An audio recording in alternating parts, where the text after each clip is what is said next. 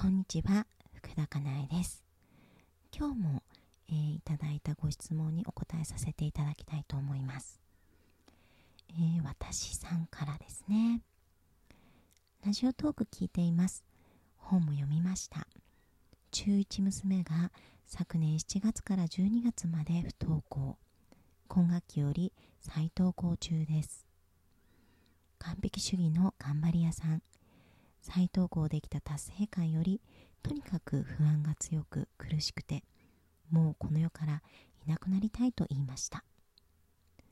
かなえさんの本を進めてみようと思いますが中1にも有効ですか？最近はなかなか気持ちの切り替えがうまくいかなくなってきています。私はとにかく黙って時に励まして見守り中です。心の仕組み頭にすり込みたいと思います。ありがとうございます。えー、っとですね。うん苦しい原因苦しいことの根っこってやっぱりあの自己否定なんですよね。あのこんな自分はダメなんだ。できない自分はダメなんだ。とかそういう自己否定なのでこの多分娘さんもえー、っとそんな自分を否定していると思いますきっと。え、ー、ともしかしたら学校を楽しめない自分を否定してるかもしれないしえー、と不安が強い自分っていうのを否定してるかもしれないし苦しいと感じてしまう自分っていうのも否定してるかもしれない。完璧にできない自分だとか頑張れない自分だとかそういう自分のことも否定してるかもしれないですね。でえっ、と娘さんがね求めていることってうんと結局多分ありのままの自分を受け入れてくれることだと思うんですよ。あとはお母さんが幸せそうであること、うん、なのでえっ、とその目の前にいる、えーと、私のお母さんがうんと幸せそうじゃない。例えば私のことでものすごく悩んでいるとかね私のことでものすごく苦し苦しそうとかそういうことはねやっぱりあのー、うんと罪悪感を感じるというかそれが苦しいと感じてしまうっていうことが、ま、あると思うんですよね。うん、でえっとありのままの私を受け入れてもらえていないというふうに感じているのだとしたらそれも苦しいと思ってしまうかもしれないです。うん、なのでお母さんができることって実は幸せそうでいることと,、えーと、ありのままのその娘さん子供のことを受け入れてあげること、うん、が、あのー、できることかなというふうに思います。うんあのー、不登校でもいいし学校に行っていてもいいし、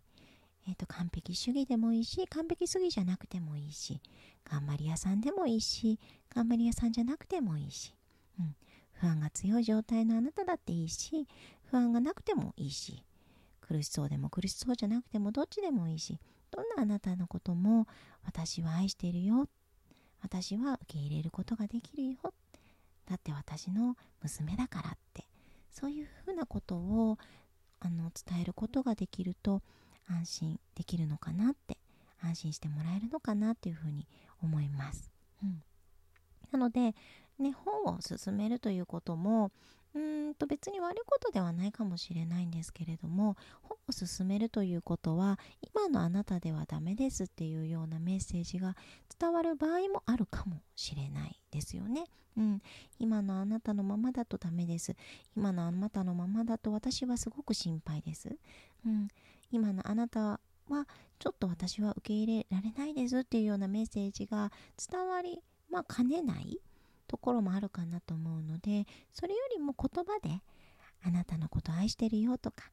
うん、あなあのあなたのありのままのことを、えー、っと受け入れられるよ。私はあなたのことが大切だよっていうことを伝えていく方がよりいいのではないかなっていうふうに思います。あとはやっぱりお母さんが幸せそうであるってことすごく大事だと思うのであのお母さんが日々自分のことを自分で幸せにすることができる。あとは心と体が楽になるような選択をすることができるというのもすごく大切なことかなと思います。うん。あのきっとね苦しいと思うんですよ。あの何て言うのかな。子供って私じゃないですか。ねなんかそこってうん切り離すことがなかなか難しいと思うんですよね。切り離さなきゃいけないと分かっていても。なのでそんな自分の気持ちっていうのはあの受け入れてあげつつあの何て言うのかな。うん。ありのままの自分を受け入れることを心がけることでありのままの子供も受け入れることができるようになると受け入れられるといい方向に進むのかなっていうふうに思います。はい、なんかどうしてもこういうお話っていろいろな方法があってあの心とね体が楽になる方法っていうのはうんあれこれっていうのがいろいろあるんですよ。でやっぱり時間制限があるというかこういうところでお伝えする時にはただ一つの方法たった一つの方法というか一つのことでしかお話ができない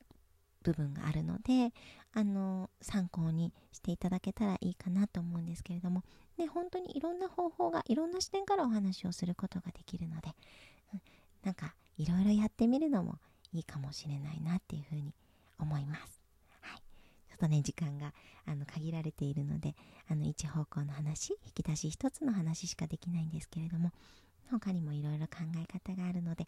あのー、きっといろいろな私のあのラジオトークの内容なりあのインスタグラムの内容なりあの読んでもらったり聞いてもらったりすると